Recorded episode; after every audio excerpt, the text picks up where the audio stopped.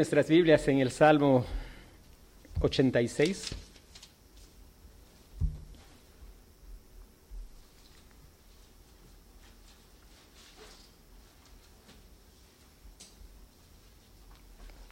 que es como una continuación del himno. Dice el Salmo 86, Inclina, oh Jehová, tu oído y escúchame, porque estoy afligido y menesteroso. Guarda mi alma, porque soy piadoso. Salva tú, oh Dios mío, a tu siervo que en ti confía. Ten misericordia de mí, oh Jehová, porque a ti clamo todo el día. Alegra el alma de tu siervo, porque a ti, oh Señor, levanto mi alma.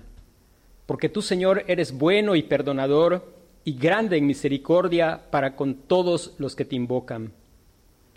Escucha, oh Jehová, mi oración y está atento a la voz de mis ruegos. En el día de mi angustia te llamaré, porque tú me respondes. Oh Señor, Ninguno hay como tú entre los dioses, ni obras que igualen tus obras. Todas las naciones que hiciste vendrán y adorarán delante de ti, Señor, y glorificarán tu nombre, porque tú eres grande y hacedor de maravillas. Solo tú eres Dios. Enséñame, oh Jehová, tu camino. Caminaré yo en tu verdad.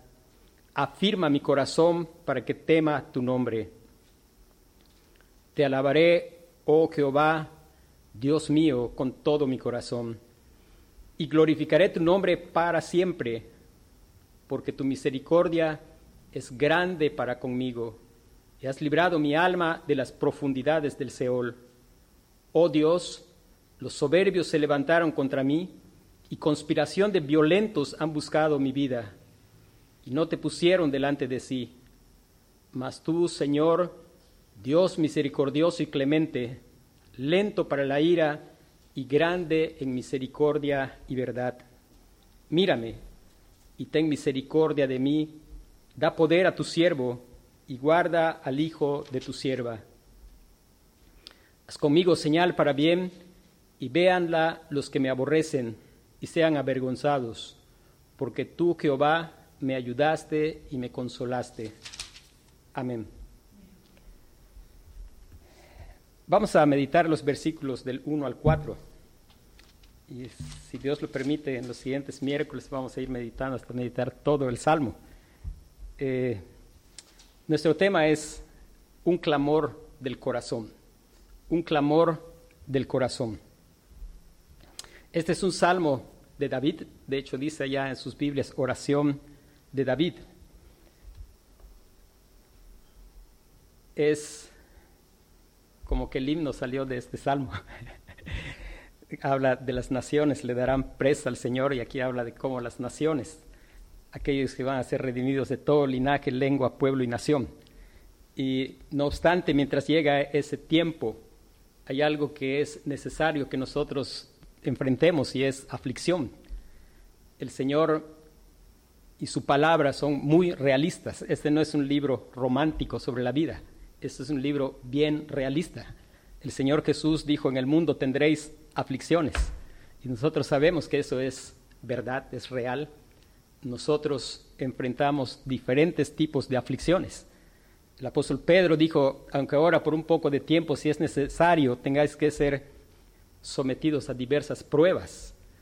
Y aflicción es algo que va a caracterizar la vida del creyente diferentes tipos de aflicción, algunas veces persecución.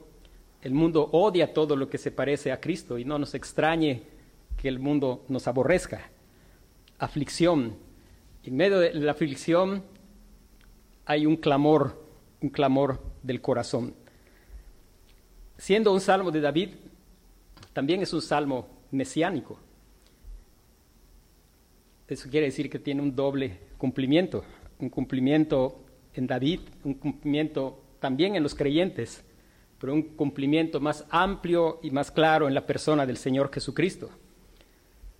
Dice en el versículo 2, la segunda parte, salva tú, oh Dios mío, a tu siervo.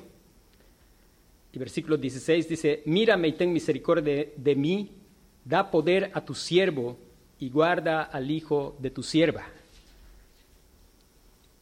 María dijo, en alabanza al Señor, dice, has mirado la bajeza de tu sierva. Y pues David era un siervo del Señor, un tipo del Señor Jesucristo. Pero el cumplimiento pleno de esta oración es en el Señor Jesucristo. Cuando nosotros pensamos en nuestras aflicciones, eh, estaba escuchando una persona que hablaba, que escribió un libro que se llama el nombre de una mujer que se me olvidó, pero dice el nombre de esa mujer, haga de cuenta, Anita y la, y la sonrisa de Dios. Y esta persona dice que ella va describiendo en ese libro a una persona que va enfrentando dificultades serias en su vida, pero ella a través de la escritura sabe que Dios tiene sentido del humor y él cree que cuando nosotros estamos enfrentando en esas aflicciones, pues Dios a veces sonríe, a, a veces le hacemos reír de la forma a veces torpe en que nosotros respondemos. Y la verdad es que cuando nosotros pensamos que esto tiene cumplimiento en el Señor Jesucristo y pensamos en las situaciones que han pasado los que nos antecedieron. En verdad que muchas veces nuestras aflicciones pues son pues son un chiste delante de aflicciones y eh, no es que esté minimizando nuestras aflicciones, pero si nosotros pensamos en las aflicciones del Señor Jesucristo, claro que nuestras aflicciones son importantes, pero jamás se van a comparar a lo que él enfrentó como sufrimiento independientemente de aquello que se le hizo por los hombres, que fue terrible, pero imagine lo terrible de recibir sobre sí la ira de su padre por causa de los pecados de su pueblo. Y cuando uno va repasando la historia y piensa en hombres, en siervos del Señor, que sus vidas fueron marcadas por continuo sufrimiento.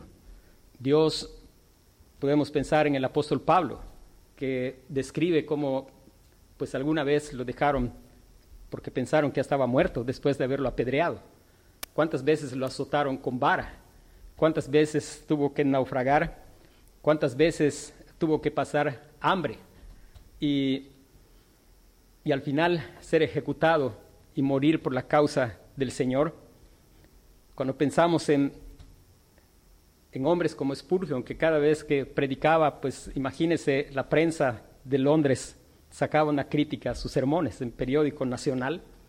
Ah, había un pastor de una iglesia cercana a donde Spurgeon predicaba que pues el sermón de Spurgeon era la base para el sermón del pastor de la otra iglesia, porque cada ocho días él criticaba la predicación de Spurgeon. Y un día él estaba predicando y había una gran cantidad de personas y alguien malvado gritó fuego y se produjo una estampida y murieron siete personas. Y eso fue un gran dolor para este hombre de Dios. Y cuando pensamos en, todo eso, la vida del creyente está caracterizada siempre por angustia, por aflicción, algunos en el ministerio por ser atacados, otros por enfermedad. Bueno, Spurgeon además padecía una enfermedad que al final terminó con su vida. Hay una lucha constante también con, con la depresión. Pero él escribe cosas interesantes acerca de, este salmo. Y hay algunas cosas importantes que nosotros podemos mirar en este salmo. Y por lo menos vamos a, mirar cuatro, cuatro cosas. La primera es un clamor del corazón da gloria a Dios. En segundo lugar, un clamor del corazón se derrama ante Dios exponiendo su necesidad. En tercer lugar, un clamor del corazón clama por salvación, en un sentido amplio de salvación, empezando con la salvación eterna y después con la salvación de situaciones temporales. Y un clamor del corazón busca su gozo en Dios. Un clamor del corazón da gloria a Dios. Fíjese cómo empieza el salmo el versículo 1, la primera parte dice, inclina, oh Jehová, tu oído y escúchame. Inclina, oh Jehová, tu oído y escúchame. Parece una frase muy corta, pero dice mucho acerca de Dios y del conocimiento de Dios que el salmista tenía, lo cual da gloria a Dios, porque inclina, oh Jehová, tu oído y escúchame. Está hablando ahí de dos cosas importantes acerca de Dios. El primero es la grandeza de Dios, ese Dios que está por encima de toda su creación, ese Dios que es un Dios que los cielos de los cielos no le pueden contener, ese Dios que es eterno, ese Dios que es todopoderoso, ese Dios que se basta a sí mismo para subsistir y que no necesita absolutamente nada de sus criaturas, ese Dios que es de otra clase, de otra categoría totalmente distinta a su creación. hermanos, qué importante es que podamos mirar a ese Dios como Él se presenta en la Escritura, pensar en el Dios de los ejércitos, en Jehová el fuerte y valiente, en aquel que conoce todas las cosas desde principio a fin. Qué importante que es que Dios se nos revele y nosotros le podamos conocer, porque algo lamentable de muchas personas es que conocen a un Dios de su imaginación, a uno que es parecido a ellos, pero un poco más grande. Pero el Dios de la Escritura es uno que tiene que inclinarse para poder escuchar a personas insignificantes a personas débiles. Inclina, oh Dios, tu oído. Él es grande y está por encima. Y esto expresa el salmista al decir, inclina, oh Jehová, tu oído y escúchame. Pero también habla de la cercanía de Dios. Si bien Él es trascendente, está por encima de todo, Él es cercano a su pueblo. Él ha dicho, vas a tener aflicción, pero no estás solo. Él ha dicho, yo estoy con vosotros todos los días hasta el fin del mundo. Él ha dicho a su pueblo, no temas porque yo estoy contigo. No desmayes porque yo soy tu Dios que te esfuerzo. Siempre te ayudaré, siempre te sustentaré con la diestra de mi justicia. Él se fue, pero dijo, no les voy a dejar huérfanos, yo les voy a enviar un consolador. Él habita en medio de su pueblo. En el Apocalipsis podemos ver Juan vio una visión que nos dejó escrita. Nosotros pues podemos ver por los ojos de Juan que él está caminando en medio de los siete candeleros de oro que representan la iglesia. Y él sigue caminando en medio de nosotros. No somos huérfanos. Hermanos, Dios es grande, poderoso, todopoderoso. Él es fuerte y valiente, Él es todo sabiduría. Él es suficiente en sí mismo, pero a la vez Él es cercano y Él se acerca, Él se inclina para escuchar a su pueblo, para escuchar el corazón afligido. Y eso, eso es dar gloria a Dios, hablar de cómo es Dios, hablar de su grandeza, pero hablar de su cercanía, hablar con admiración acerca de su persona, pero poder hablar y hablar, hay varias veces que el salmista va a hablar de intimidad con Dios, de, habla de un Dios cercano y lo hace hablando, como diciendo en varias ocasiones, Dios mío. Este salmo menciona 14 veces el nombre de Dios y algunas veces va a aparecer como oh Jehová. Y Spurgeon hace un comentario acerca de esto, que dice, algunos entendidos dicen que los escribas, pues no siempre lo tradujeron como Jehová, sino a veces como Señor, dice y según ellos tenían un gran temor a Dios, pero dice Spurgeon, tuvieron tanto temor y no temieron de cambiar, el, de pues cambiar su palabra. Y el nombre de Dios, 14 veces expresado aquí, habla de el descanso y la confianza en el Señor, habla del conocimiento del salmista acerca de Dios, y si estamos hablando que tiene un cumplimiento en el Señor Jesucristo, pues por supuesto que el Señor Jesucristo conoce a su Padre. Él dijo, si yo dijera que no le conozco sería mentiroso como ustedes, pero yo le conozco. Leímos en el, en el libro de Juan, en el Evangelio de Juan, a Dios nadie le vio jamás, el unigénito Hijo que está en el seno del Padre, Él le ha dado a conocer. Él conoce perfectamente a su Padre. Él habló de la grandeza de su Padre, Él mostró la grandeza de su Padre. Y este, esta frase glorifica a Dios. Inclina, oh Jehová, tu oído y escúchame. Después, el clamor del corazón derrama ante Dios, se derrama ante Dios exponiendo su necesidad. Dice, porque estoy afligido y menesteroso. Afligido y menesteroso. Aflicción. En el mundo tendremos aflicción. David tuvo aflicciones. El Señor Jesucristo fue varón de dolores y experimentado en quebranto. Quizá yo no pueda comprender alguna situación que usted esté pasando. Quizá algunas veces nosotros pensamos, nadie tiene idea de qué es lo que yo, lo que yo experimento. Pero la verdad es que el Señor Jesucristo es experimentado, es un experto en sufrimiento. Y Él en verdad derramó su corazón ante su Padre. Él allí en su aflicción, Él sabía qué es lo que le esperaba a horas de ir a la cruz. Dice la Biblia que su sudor era como grandes gotas de sangre. Y él sabía, a él no lo estaban tomando por sorpresa, él sabía exactamente lo que iba a enfrentar y lo que él hizo fue exponer su corazón con claridad ante su padre y decir, Padre, si es posible que pase de mí esta copa, pero no se haga lo que yo quiero, sino hágase tu voluntad. Y poder venir, hermano, estás en Cristo, puedes derramar tu corazón ante el Señor. Los salmos dicen que el Señor no menospreció el clamor del afligido. No temas de venir al Señor y contarle tus dolores. Dice el himno, te desprecian tus amigos, cuéntaselo en oración. Dice, estás cargado de... Es porque no llevamos todo a Dios en oración. Y abrir nuestro corazón y decirle, Señor, esto me duele, esto me está sucediendo. El Señor experimentó tanto dolor que nosotros no podemos imaginar. Él llevó el castigo de nuestra paz fue sobre él. Por su llaga fuimos nosotros curados. Ha sido despreciado por alguien, el Señor Jesús también. Algunas veces nosotros somos despreciados y, tiene algo que ver con nosotros que nos desprecien. No siempre, pero algunas veces, si nos ponemos a examinar, hay algo. Pero el Señor Jesús fue aborrecido sin causa. Él es el más digno de ser apreciado, pero fue aborrecido sin causa.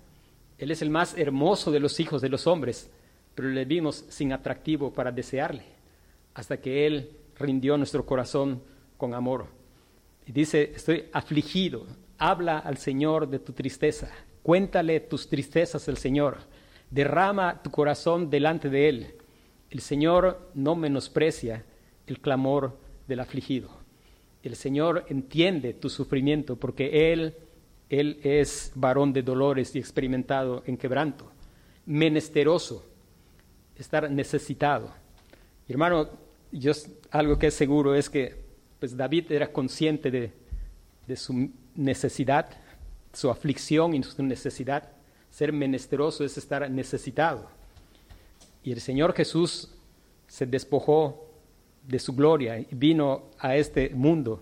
Y pues Él fue afligido por nosotros y tuvo esta condición de necesitado por causa de que Él se hizo como nosotros, Él se identificó con nosotros, Él se sintió cansado, Él tuvo hambre, Él fue tentado en todo según nuestra semejanza, pero sin pecado.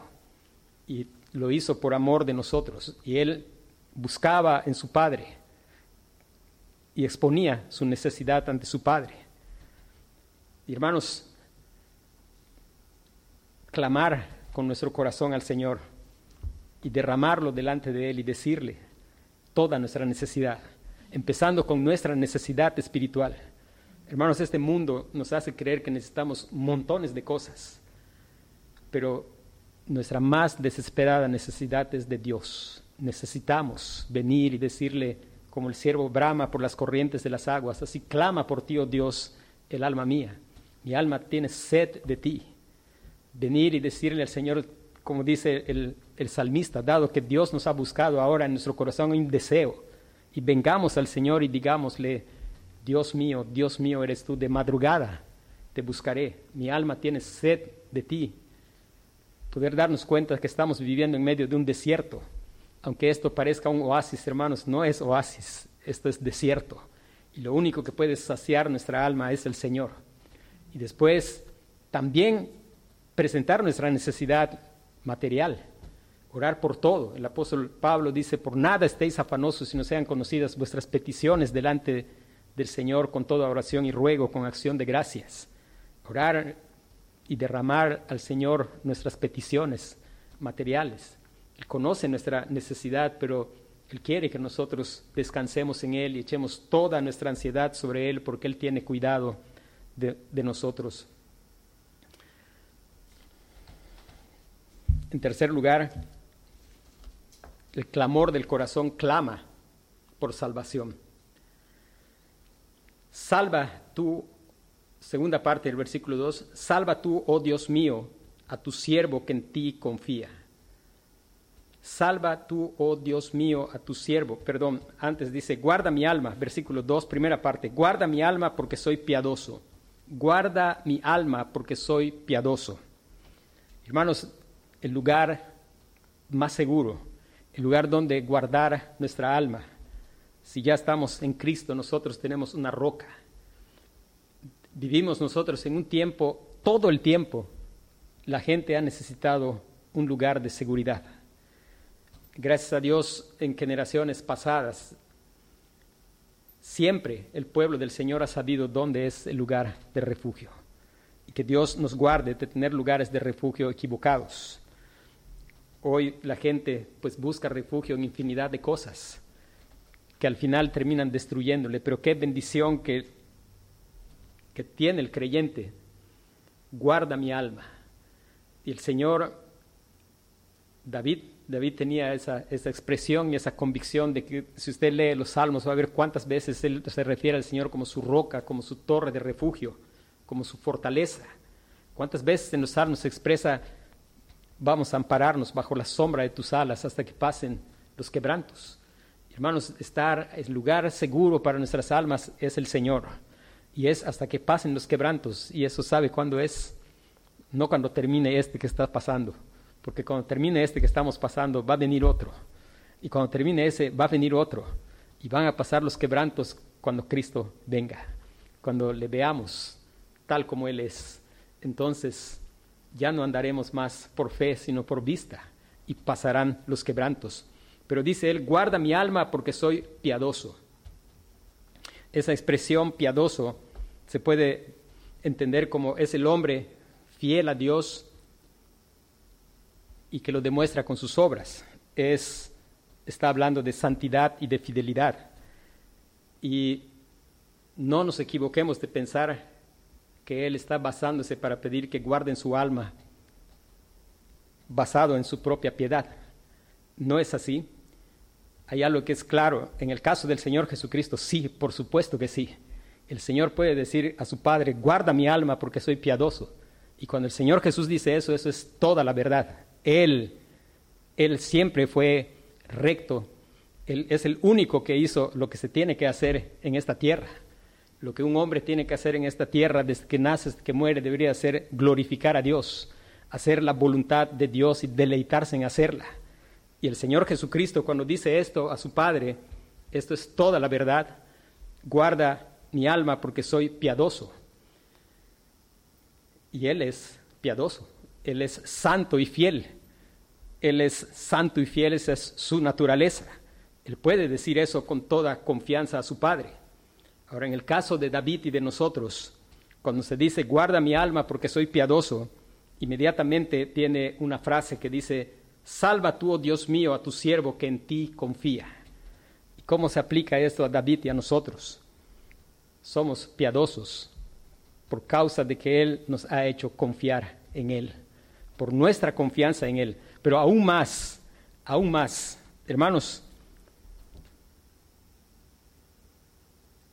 Salva tú, oh Dios mío, a tu siervo que en ti confía. Aún más tenemos que notar algo. Nosotros somos salvos a causa de confiar en el Señor por nuestra fe. Pero la causa, la fe que nos salva, no es nuestra fe. La salvación viene a nosotros por medio de la fe. Y la fe nuestra es preciosa porque es don de Dios pero en cuanto que es nuestra está llena de agujeros, de incredulidad. La fe que nos salva es la fe que está expresada aquí con respecto al Señor Jesucristo. Él es el siervo del Señor y Él dice, salva tú, oh Dios mío, a tu siervo que en ti confía. Esa fe es la del Señor Jesucristo. Él es el que confió en su Padre sin ninguna sombra de dudas. Jamás dudó en lo más mínimo. Una fe pura, una fe sin ninguna sombra de incredulidad. Lo burlaron y le dijeron, pues no que confiaba en el Señor, sálvele Él. Y le estaban burlando. Y Él fue a la cruz y el Señor le salvó.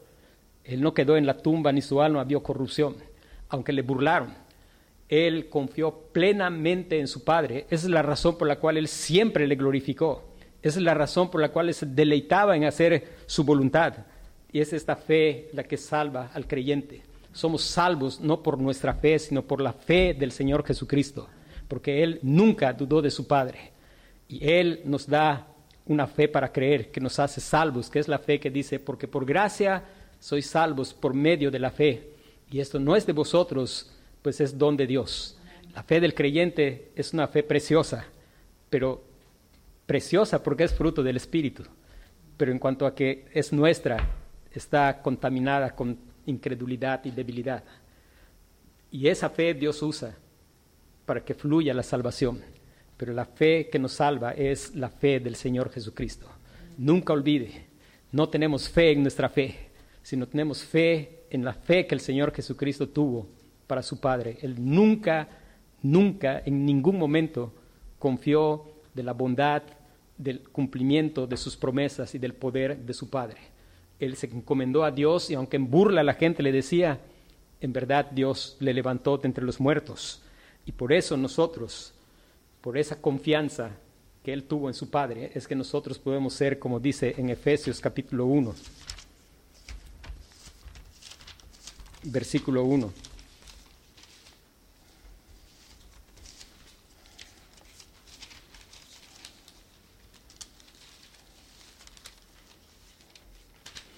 Efesios 1.1 dice, Pablo, apóstol de Jesucristo, por la voluntad de Dios, a los santos y fieles en Cristo Jesús que están en Éfeso. Hermano, usted y yo, por gracia de Dios, podemos decir que somos piadosos, o sea, santos y fieles, pero no por nosotros mismos, porque Él es fiel, porque Él nos ha santificado, porque Él nos persevera, porque Él, todo lo que Él ganó, lo pone a nuestra cuenta no es nuestra fidelidad. Él no está viniendo. En la escritura no hay contradicción.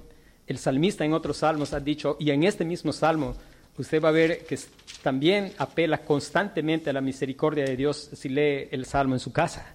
Y él no está confiando en su propia piedad. Está reconociendo que esa piedad viene por causa de la obra del Señor Jesucristo.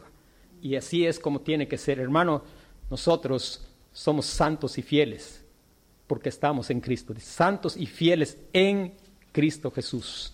Aparte de la gracia de Dios, somos pecadores e infieles.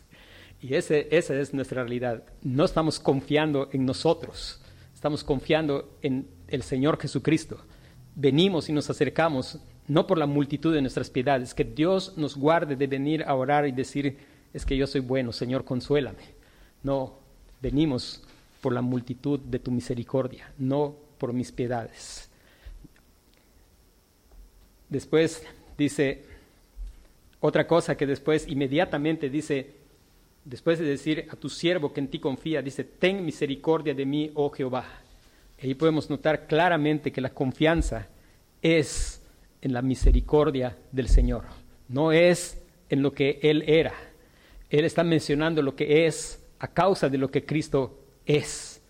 Nosotros somos algo a causa de lo que Cristo es. Nosotros somos justos porque Cristo es la misma justicia. Nosotros podemos crecer en sabiduría porque Cristo es nuestra sabiduría. Nosotros somos santos porque Cristo es nuestra santificación que con un solo sacrificio hizo perfectos para siempre a los santificados. Todo el clamor del corazón descansa y confía en el Señor en la obra de Jesucristo, en la fe de Jesucristo y en la misericordia de Dios. En, ten misericordia de mí, oh Jehová. Ahora,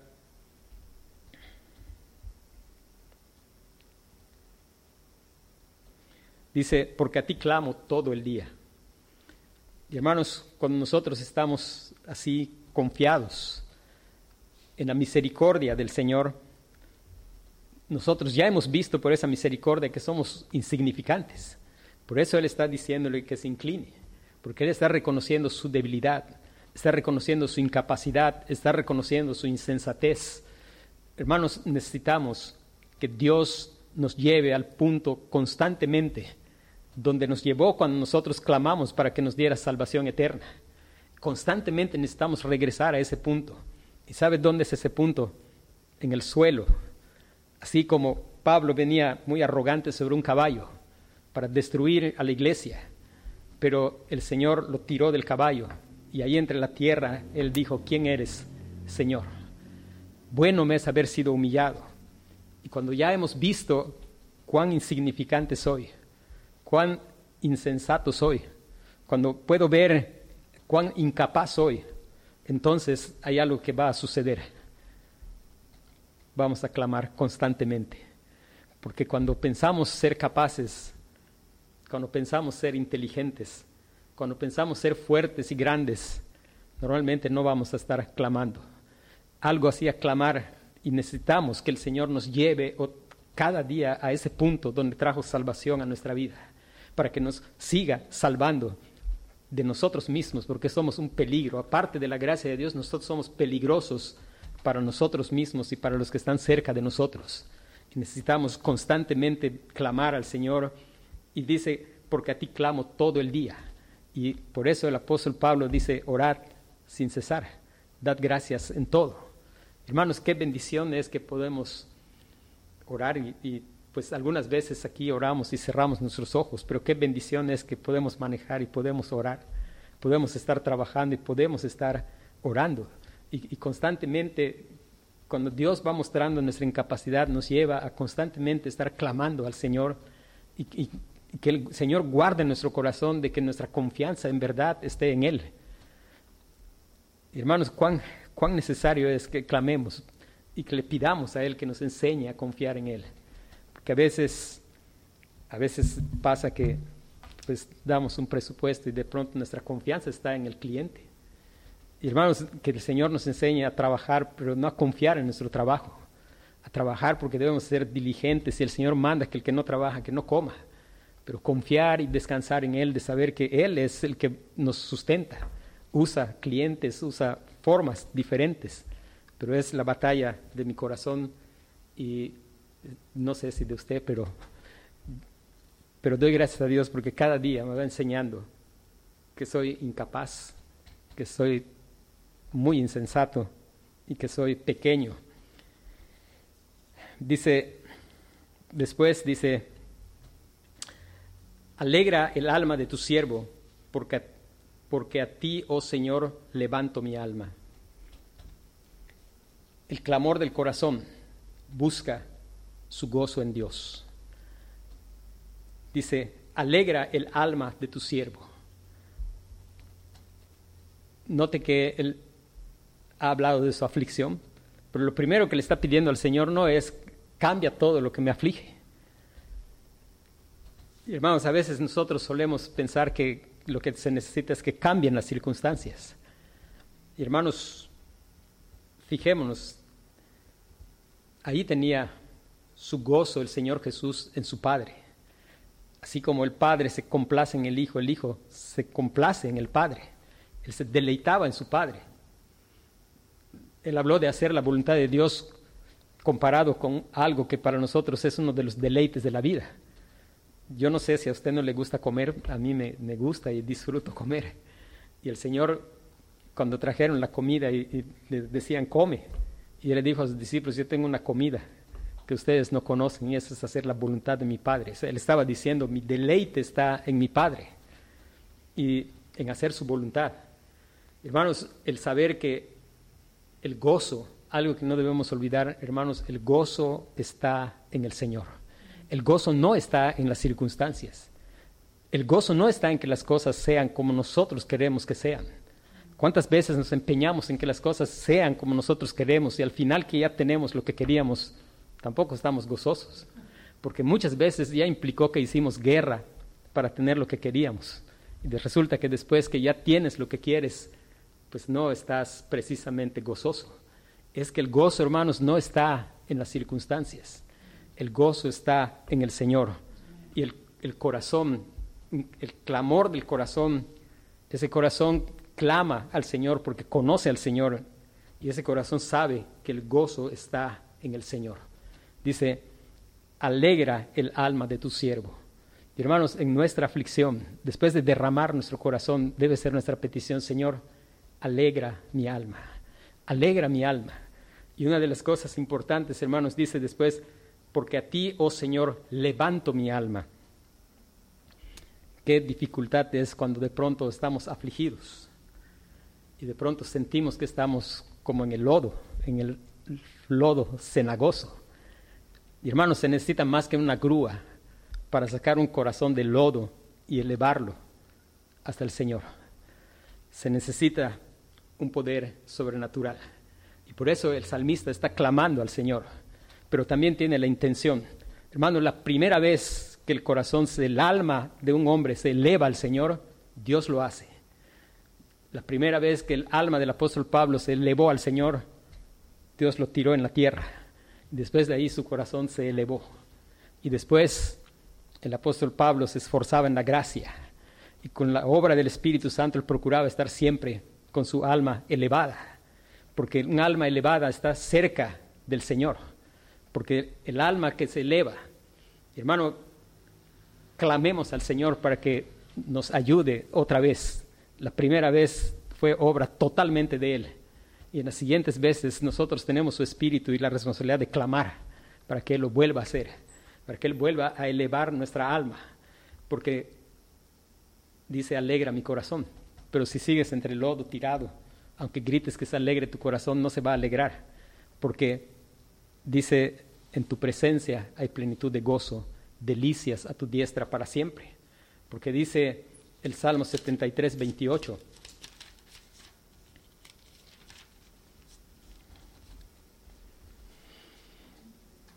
Pero en cuanto a mí, el acercarme a Dios es el bien.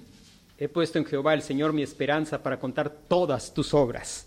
Yo no sé si usted no capta aquí un corazón gozoso, un corazón que está en el bien, pues está gozoso, un corazón que tiene esperanza, que va a contar sus obras, es un corazón gozoso. Dice, en cuanto a mí, el acercarme a Dios es el bien. He puesto en Jehová el Señor mi esperanza para contar todas tus obras. El Salmo 84, 1 al 3 Dice, cuán amables son tus moradas, oh Jehová de los ejércitos. Anhela mi alma y aún ardientemente desea los atrios de Jehová. Mi corazón y mi carne cantan al Dios vivo. Aún el gorrión haya casa y la golondrina nido para sí, donde ponga sus polluelos cerca de tus altares, oh Jehová de los ejércitos, Rey mío y Dios mío. Versículo 4, bienaventurados, gozosos, dichosos los que habitan en tu casa, perpetuamente te alabarán. Hermano, qué bendición que tenemos nosotros que estamos de este lado de la cruz, por encima de nuestros hermanos que estaban antes. Porque si estamos en Cristo, hermano, nosotros somos piedras vivas con que se está edificando el templo espiritual. Nosotros somos el templo, dice, ¿o ignoráis que vuestro cuerpo es templo del Espíritu Santo, el cual está en vosotros, el cual tenéis de Dios y que no sois vuestros. Hermanos, clamar al Señor en medio de tu aflicción, clama que tu corazón se eleve, que busquemos estar cerca del Señor, que buscamos que el Señor nos haga tener siempre claro, el gozo no está en que las cosas sean como yo quiero, el gozo está en vivir en su voluntad. Recuerde que su voluntad es buena, es agradable y es perfecta. El Señor Jesús dijo, no se haga lo que yo quiero, hágase tu voluntad. Y él experimentó gran gozo. El Señor la divina Trinidad es una explosión de gozo y nosotros podemos hallar nuestro gozo en Él. Hermanos, cerca, cerca del Señor. Dice el apóstol Pablo en Colosenses, si pues habéis resucitado con Cristo, poned la mira en las cosas de arriba, no en las de la tierra, que nuestra alma esté elevada al Señor, porque habéis muerto con Cristo y vuestra vida está escondida con Cristo en Dios. Y hermanos, tenemos que tener nuestros pies bien asentados en el suelo, pero nuestro corazón debe estar cerca de Dios. Y la manera que cerca de Dios es expresar nuestras angustias, nuestros dolores, nuestras aflicciones, nuestra necesidad y clamar al Señor para que Él atraiga nuestro corazón hacia Él, para que nosotros estemos enamorados del Señor. Que el Señor y estar cerca de Él nos va a hacer anhelar estar más cerca. Eso es lo que ocurrió al apóstol Pablo. Y por eso él todo lo tenía por basura. Que el Señor obre de tal manera en nuestro corazón que si antes le veíamos inatractivo para desearle, ahora le veamos, como dice los salmos, como el más hermoso de los hijos de los hombres. Que le veamos como nuestra, nuestra porción, nuestra heredad, como aquello que nosotros pensamos ser más valioso. Levantar nuestra alma. Y yo quisiera que pudiéramos terminar esta noche pensando Qué bendición para los que estamos en Cristo. Pero si no estás en Cristo, también si estás escuchando y no estás en el Señor Jesucristo, y Dios está hablando a tu corazón por lo que Cristo ha hecho, tú puedes clamar a Él que te salve, clamar a Él que te dé fe, que te dé arrepentimiento para vida, clamar a Él para que puedas confiar solamente en su obra y no en tu, en tu bondad, porque no hay ninguna bondad en nosotros. Eso que creemos ser bondad no lo es. Venir a presentar cosas nuestras es menospreciar lo que Cristo hizo. Nosotros no tenemos nada que aportar para nuestra salvación, sino solo confiar en la obra del Señor Jesucristo. Confiar en la fidelidad que el Señor Jesucristo, el siervo del Señor, tuvo para con su Padre. Confiar en que Él es el único que ha sido capaz de vivir. Nosotros somos así que necesitamos que Él se incline. No, no somos grandes, ni somos buenos, ni somos sabios. Nosotros somos insignificantes, incapaces. Necesitamos que el Señor se nos revele así y podamos ver nuestra insignificancia. Necesitamos que el Señor nos deje como estaba el apóstol Pablo, derrotado, sin aliento, sin nada más que ofrecer que reconocer miseria, reconocer necesidad y dile al Señor, estoy necesitado de ti, estoy afligido por causa de mi pecado y necesitado, estoy afligido porque no está todo bien contigo, estoy afligido porque temo a la muerte, estoy afligido porque no puedo salir del pecado, estoy lleno de necesidad pero clamo para que todo lo que Cristo ha provisto me sea otorgado. Clama al Señor Jesucristo, confía solo en el Señor Jesucristo, en su misericordia. No hay otra cosa que podamos hacer. Si el Señor te está hablando, confía en su misericordia, confía en la obra del siervo del Señor, confía en la fidelidad que él tuvo para con su Padre. Vamos a orar.